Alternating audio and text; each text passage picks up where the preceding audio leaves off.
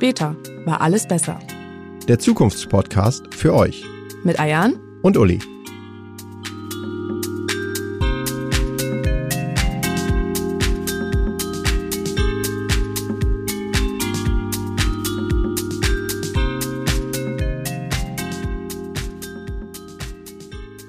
Hallo und herzlich willkommen. Heute sprechen wir über die Zukunft der Mobilität. Und eins vorweg, es geht nicht um neueste Antriebstechniken, sondern darum, wie sich Mobilität verändert, unser Anspruch, unsere Wünsche und Bedürfnisse. Wie wollen wir in Zukunft unterwegs sein? Uli, bitte erläutere doch einmal kurz vorab, warum du die Zukunft der Mobilität untersuchst. Ja, Mobilität war ja stets ein Treiber für Entwicklung, also hat die Zukunft stets mit geprägt. Also wir können jetzt das Pferd denken, das die Mobilität verändert, das Rad, Schiffe, die Eisenbahn, natürlich auch Autos ähm, oder Flugzeuge. All diese ja, neuen Arten der Mobilität haben die Welt verändert. Und für die Zukunft wird das jetzt eben spannend sein, wie die nächsten Veränderungen ablaufen werden. Welchen Einfluss werden diese jetzt auf die Wirtschaft natürlich haben? Also wie werden sich Im- und Exporte, Transportwege verändern? Auf das Verhältnis von Stadt und Land oder auch auf unser aller Urlaubsverhalten.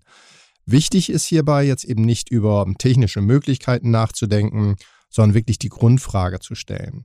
Wie kann die Mobilität so verändert werden, dass eine positive Auswirkung auf ja, unser aller Leben stattfindet?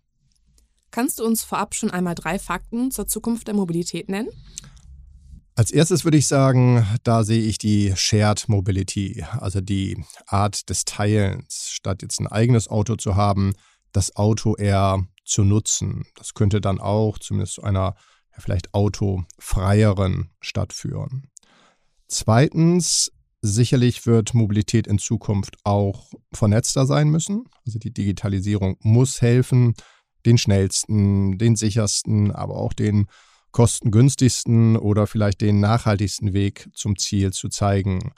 Jetzt wieder ganz gleich, ob das bei irgendwelchen Lieferketten in der Wirtschaft ist oder eben in unser aller Alltag. Und drittens, da würde ich sagen, es ist und bleibt ein langer Weg. Also gerade beim Thema Mobilität ändert sich vieles eben doch sehr, sehr langsam. Man hört ja immer wieder, dass ein eigenes Auto kein Statusobjekt mehr ist, dass junge Menschen keins mehr besitzen wollen. Aber stimmt das wirklich? Also für Gesamtdeutschland oder ist das nur wieder die Sicht der Großstädter und ein Stück weit Wunschdenken?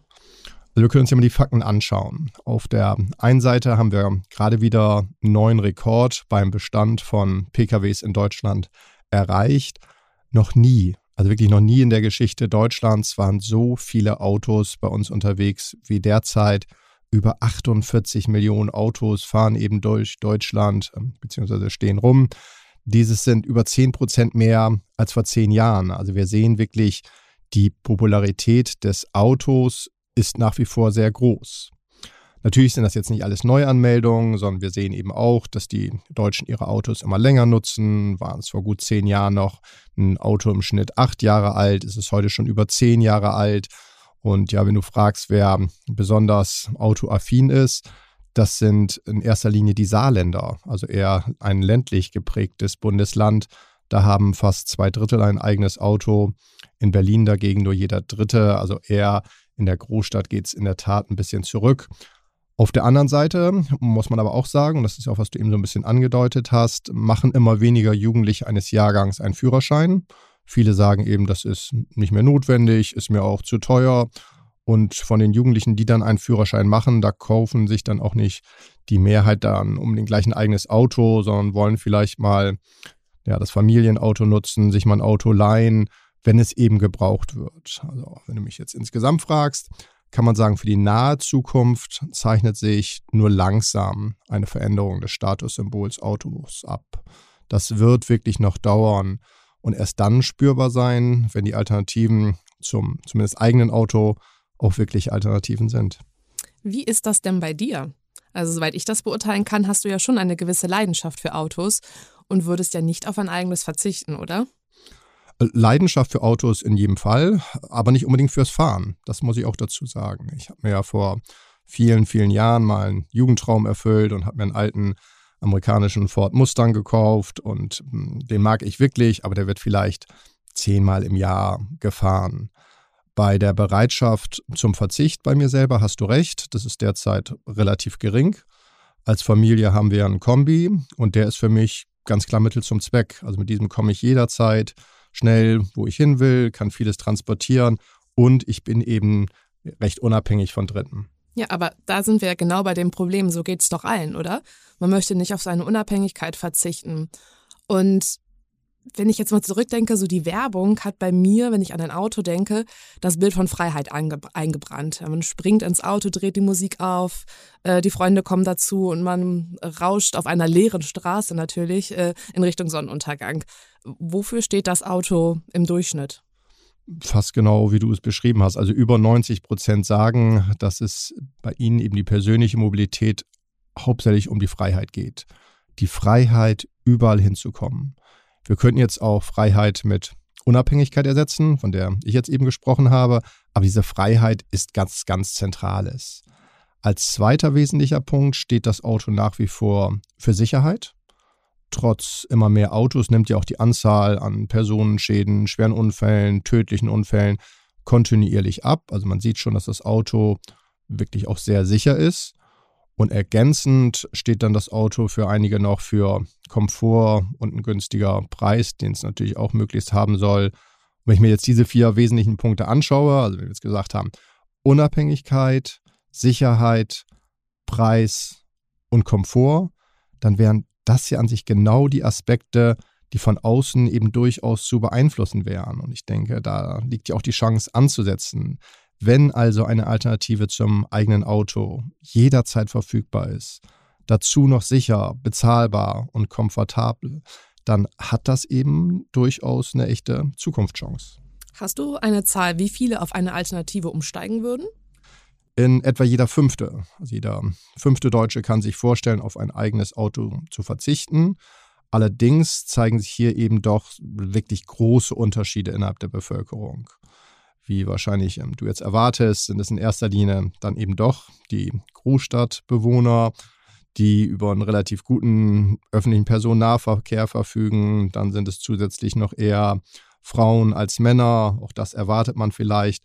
Aber ein besonders großer Unterschied, der zeigt sich eben auch beim Einkommen. Je niedriger das Einkommen, desto eher könnte sich ein Bürger vorstellen, auf das eigene Auto zu verzichten. Man muss dazu sagen, nicht untersucht haben wir dabei, ob dieses jetzt freiwillig oder ja auch fast gezwungenermaßen der Fall ist. Ich vermute aber sehr stark Zweiteres. Da zeigt sich eben doch auch ein Stück weit so eine Art ja, Mobilitätsgap in Deutschland und nicht erst ähm, seit gestiegenen Spritpreisen erleben wir das. Also insofern ist die Gefahr auch relativ groß, dass wir in Zukunft eine größere Spaltung in mobile und immobile Bürger erleben werden. Die einen können dann häufiger und eher am öffentlichen Leben teilnehmen, können, weiß nicht, ihre Freunde besuchen, haben die Möglichkeit, mobil zu sein, um irgendwelche Freizeitsachen auszuüben. Die anderen sind dagegen dann sehr stark abhängig vom öffentlichen Angebot und bleiben ansonsten eben eher daheim. Das ist wirklich für mich eine Herausforderung, über die wir nachdenken müssen. Wie sehen da für dich mögliche Ansätze aus? Zunächst einmal können wir ja festhalten, dass ein wachsender Teil sich ja vorstellen kann, aufs Auto zu verzichten. Jetzt stellt sich für mich eben die Frage, welche Voraussetzungen, welche Anreize geschaffen werden könnten und auch die Frage, wozu jeder Bürger selber dann bereit wäre. Was, was meinst du denn, wie man solche Anreize schaffen könnte? Also es gibt ja verschiedene Sachen, die ausprobiert werden. Ein Ansatz, bei dem ich immer hin und her gerissen bin, sind Projekte von Städten und Gemeinden, so eine Art Jahreskarte für Bus und Bahn anzubieten, wenn der Führerschein dauerhaft abgegeben wird. Das mag für manchen Ruheständler attraktiv sein, hilft aber aus meiner Sicht jetzt nicht wirklich, das oftmals ja zeitlich begrenzt ist. Ich kriege eben nur für ein Jahr diese, äh, diesen öffentlichen Bus- und Bahn Bonus dann.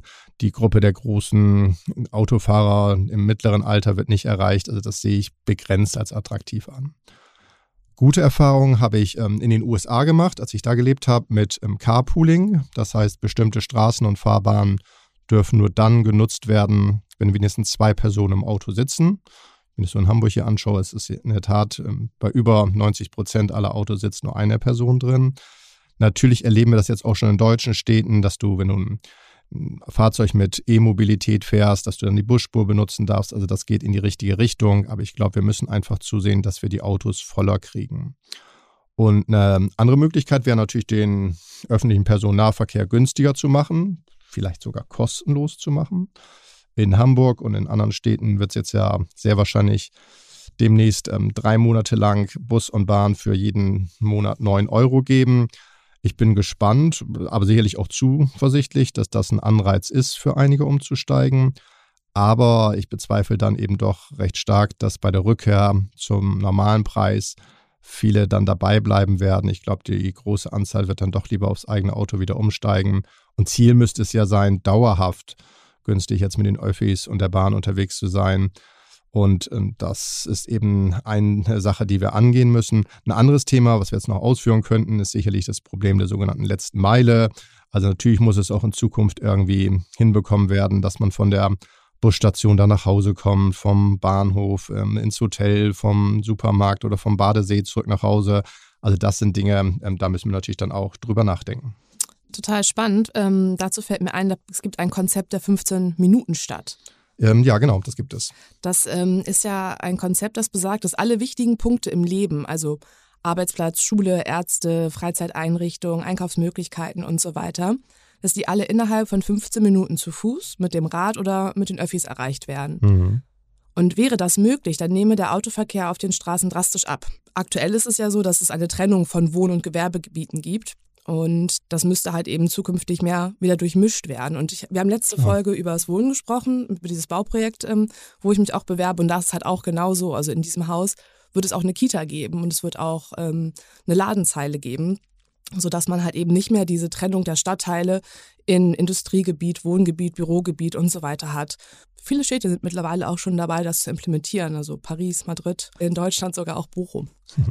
Das deckt sich übrigens auch mit unserer Forschung. Ne? Also mhm. ähm, die Nummer eins Antwort, wenn es darum geht, wie wir in Zukunft ja auch wohnen wollen, ist es eben dieses Wohnen der kurzen Wege, wo ich alle Einkaufs-, Versorgungs-, Freizeit-, Kultur-, Bildungsangebote, also genau das, was du eben gesagt hast, in erreichbarer Nähe hätte. In der Theorie wäre das wirklich ähm, die Zukunft. Dadurch, dadurch natürlich dann auch unnötige Wegezeiten wirklich wegfallen würden. Und wir haben ja schon öfter darüber gesprochen. Ich glaube, Zeit ist eine sehr wichtige Ressource für die Zukunft. Also wir würden viel Zeit einsparen für andere Sachen. Andererseits würden auch die Stadtteile ja wieder so eine Art Dorfcharakter ähm, erhalten. Passt wieder, was wir zum Thema Wohnen gesagt haben in dem eben dann die Nachbarschaft aufleben kann, das Bedürfnis nach Gemeinschaft, Geselligkeit wieder nach vorne gebracht wird. Wir könnten auch bestimmte Probleme der Betreuung dadurch sicherlich lösen, sei es jetzt bei den Kindern, sei es bei der Pflege von Angehörigen. All das könnte besser ja, bewältigt werden. Und natürlich, was du angesprochen hast, die Flexibilisierung der Arbeitszeit, auch das darf man nicht vergessen. Und ein Punkt, der der, warum das Ganze ja sowieso auch immer gefördert wird und worum darüber gesprochen wird, ist natürlich das ganze Thema Nachhaltigkeit, also Ökologie. Der Klimawandel ist die größte Herausforderung der Zukunft, der wir uns gegenübergestellt sehen. Und wir müssen eben was dafür tun, dass auch weniger Emissionen rausgehen aus den Mobilitätsangeboten, um da eben dann einen Schritt nach vorne zu machen. Das hört sich ja alles super an. Warum ist das dann noch nicht Realität? Du hast recht, das hört sich grundsätzlich oder theoretisch super an, aber das äh, lässt sich natürlich nicht mal eben so schnell umsetzen. Also da gibt es riesengroße Herausforderungen, die unterschiedlichen Möglichkeiten von Städten, Gemeinden, Dörfern überhaupt in diese Richtung was zu tun. Auch was wir jetzt eben gesagt haben, Arbeiten und Wohnen in unmittelbarer Nähe. Natürlich, in der Theorie ist das klasse, aber noch müssen viele eben pendeln und können und wollen auch nicht umziehen und dahin ziehen, wo ihr Unternehmen oder ihre Firma oder ihr Arbeitsplatz ist. Also das ist ja nicht mal eben so schnell gemacht. Genauso eben auch die Bereitschaft von Staat und Unternehmen, die Rahmenbedingungen tatsächlich zu schaffen. Also wenn wir jetzt eben darüber gesprochen haben, in 15 Minuten alles zu haben. Ein Kino, ein Supermarkt, den Arzt, den Sportverein, eine weiterführende Schule, Begegnungsstätten für Senioren, eine Kirche. Wir könnten die Liste ja unendlich weiterführen. Das ist eine wirklich große Aufgabe und das kann man ja nicht mal eben staatlich verordnen. Das haben wir jetzt nächstes Jahr. Das ist wirklich ein langer Weg. Aber nochmal, die Idee ist wirklich klasse. Fangen wir an mit Pilotprojekten. Du hast das Beispiel Bochum gebracht. Man kann vieles lernen, kann dann Sachen anpassen, kann sich weiterentwickeln. Es geht in die richtige Richtung. Also mal konkret. Das heißt, in einer 15-Minuten-Stadt würden die meisten auf ein Auto verzichten? Durchaus. Also wenn ich mir die Forschung anschaue, drei Viertel wollen ja schon jetzt öfter zu Fuß gehen. Über 90 Prozent würden gerne durchgängig in der Nähe einkaufen. Auch am Fahrradfahren haben viele Interesse. Wir wissen ja alle, der Fahrradmarkt boomt. Im Schnitt hat mittlerweile fast jeder Bundesbürger ein Fahrrad. Also über 80 Millionen Fahrräder sind bei uns unterwegs. Wenn ich mir anschaue, ähm, E-Bikes alleine im Corona-Jahr 21 fast zwei Millionen E-Bikes wurden verkauft. Es wären wahrscheinlich sogar noch mehr gewesen, wenn es jetzt keine Lieferschwierigkeiten gehabt hätten. Und was ich eben gesagt habe, mehr als 90 Prozent wollen eben in der Nähe einkaufen. Zwei Drittel würden sogar ihren Wohnort davon abhängig machen, dass sie in der Nähe einkaufen können. Also es ist wirklich ein zentrales Argument für die Zukunft. Das ist wirklich spannend und macht Hoffnung. Aber es gibt ja noch ein Leben außerhalb dieses 15-Minuten-Radiuses und gerade im ländlichen Gebiet wahrscheinlich gar nicht die Möglichkeit, ähm, so eine 15-Minuten-Stadt zu bauen. Und da wird man das Auto doch auch zukünftig noch brauchen, um an die See zu fahren, die Eltern zu besuchen oder ähnliches. Hast du völlig recht. Also das Auto bleibt auch in Zukunft von zentraler Bedeutung. Und nochmal, wir können, beziehungsweise wir sollten jetzt darüber nachdenken, ob es immer das eigene Auto sein muss. Achso, also du meinst, dass man sich eins leiht, also den Carsharing-Gedanken? Genau, also der Gedanke ist ja an sich auch nicht neu. Also schon, ich glaube, es war 2009, hat mal das Time Magazine zehn Ideen veröffentlicht, um die Welt zu verändern. Und schon damals war eine davon das gemeinschaftliche Nutzen von Gegenständen wie auch dem Auto oder einfach ausgedrückt, dass man gesagt hat, man muss die Sachen eher nutzen als besitzen. Die Vorteile sind relativ klar. Also man verbindet jetzt finanzielle Aspekte, man spart dadurch in der Regel Geld und man hat eben diese ressourcensparenden Motive. Wenn ich mir jetzt die Zahlen wieder anschaue, also ein Carsharing-Auto ersetzt zwischen vier und zehn Privatautos. Wenn ich mir jetzt, jetzt überlege, ich glaube, ein normales Auto wiegt irgendwie wahrscheinlich eine Tonne. Das heißt, wir sparen zwischen vier und zehn Tonnen Ressourcen ein. Dazu könnten wir jetzt ja auch mal, was oftmals vergessen wird, auch über den Flächenverbrauch reden. In Deutschland, wenn wir diese 49 Millionen Autos nehmen, die stehen durchschnittlich über 23 Stunden am Tag einfach rum, also werden nicht bewegt. Ähm, natürlich in der Regel auf öffentlichen Grund und Boden. Verbrauchen also wirklich, wirklich viel Platz. Und wenn wir jetzt ähm, den Sharing-Gedanken, den du angesprochen hast, uns wenn wir es nochmal von Zahlen anschauen, wir haben ja schon in Deutschland jetzt über dreieinhalb Millionen Carsharing-Kunden. Nachteil dabei ist aber, das muss man ganz klar sagen, nur in jeder zwölften Kommune gibt es überhaupt ein Angebot. Also klassisch eben in den Großstädten beziehungsweise in den Städten mit über 100.000 Einwohnern wahrscheinlich.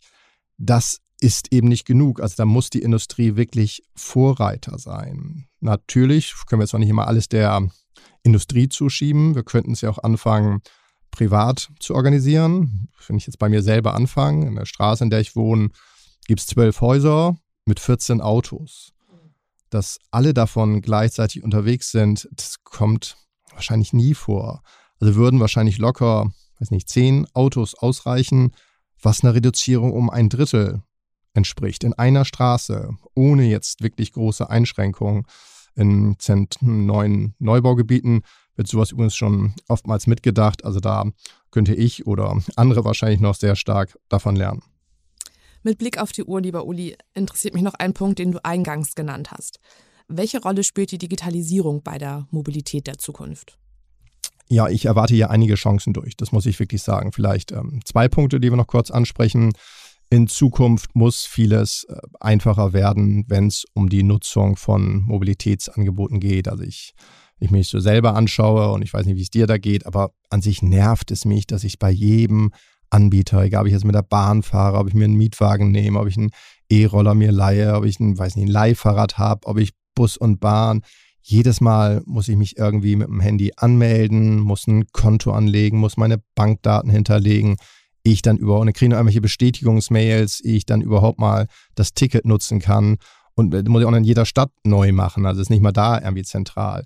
Das halte ich wirklich für nicht mehr zeitgemäß. Also ich wünsche mir schon und ich hoffe, dass es irgendwann eine App gibt, die alles verbindet. Natürlich weiß ich, kommen jetzt wieder die Argumente und der Datenschutz und das Betriebsgeheimnis und die Transparenz und das kann doch alles sich nicht wirklich so einfach umsetzen lassen.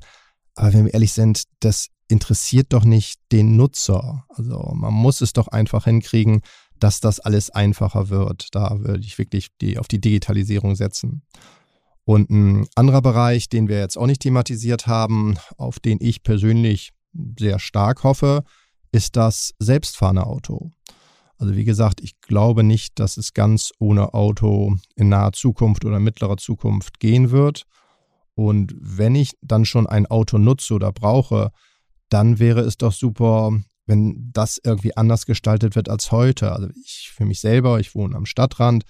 Wenn wir jetzt sagen mal, ich ein Auto herbeirufen würde und das wäre in 15, 20 Minuten dann vielleicht da, ich kann frei wählen, ob ich jetzt damit zum Einkaufen gehen möchte, ob ich aber auch vielleicht die Abfälle zum Recyclinghof bringen möchte, ob ich mit äh, Pia irgendwie ein schicke Restaurant gehen will, also ob ich das alleine nutzen will, zu zweit oder ob ich mit Freunden unterwegs bin.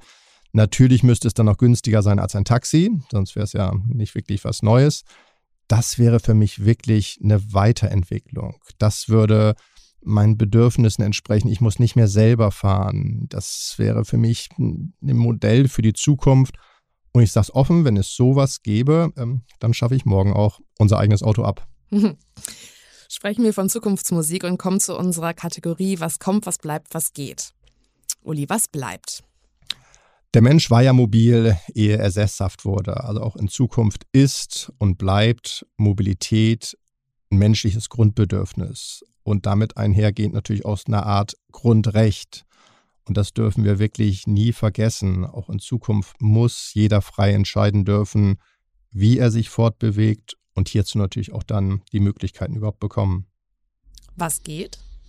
Ich glaube, die Besitzverhältnisse werden sich ändern. In Zukunft geht es seltener darum, mit dem eigenen Transportmittel unterwegs zu sein, sondern was wir heute so ein bisschen besprochen haben, schnell, unkompliziert, sicher, nachhaltig, aber auch günstig von einem Ort zum nächsten zu kommen.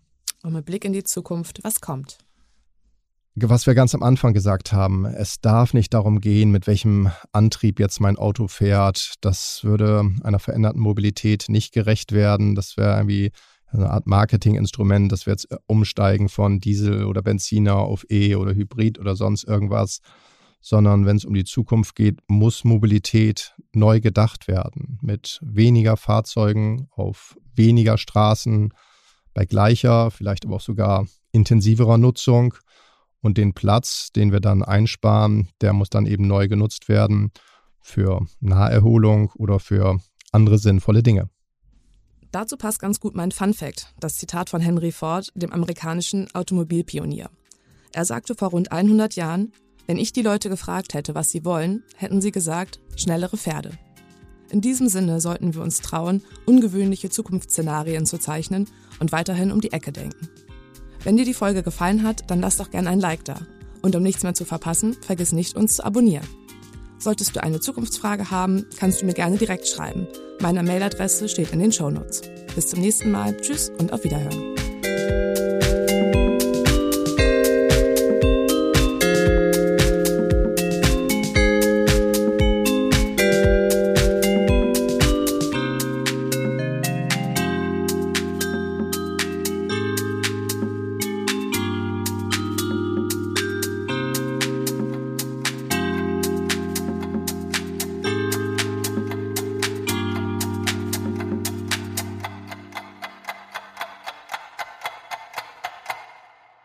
Dieser Podcast wird produziert von Podstars bei OMR.